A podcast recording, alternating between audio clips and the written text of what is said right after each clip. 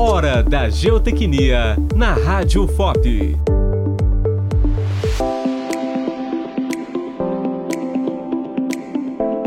Técnicas de contenção solo grampeado. A técnica de grampeamento do solo tem como objetivo principal o aumento da coesão do conjunto solo-reforço, a fim de buscar a estabilidade da massa do terreno. Essa técnica pode ser aplicada em taludes naturais, artificiais, de corte ou aterro, em escavações permanentes ou temporárias, em obras de reparo ou manutenção de estruturas mais convencionais de contenção. A estabilização do talude é feita mediante a inserção de grampos ou barras de aço, envolvidos por cauda de cimento, no interior do maciço de solo. Após a inserção dos grampos, é aplicado na superfície externa do talude um sistema de revestimento, tal como o concreto projetado, sobre tela metálica, uma parede de concreto armado ou até mesmo uma cobertura vegetal.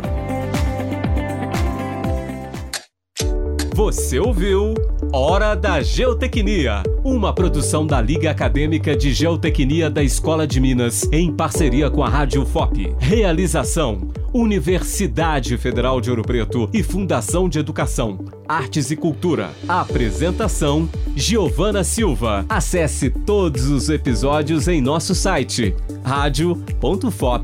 radio.fop.br.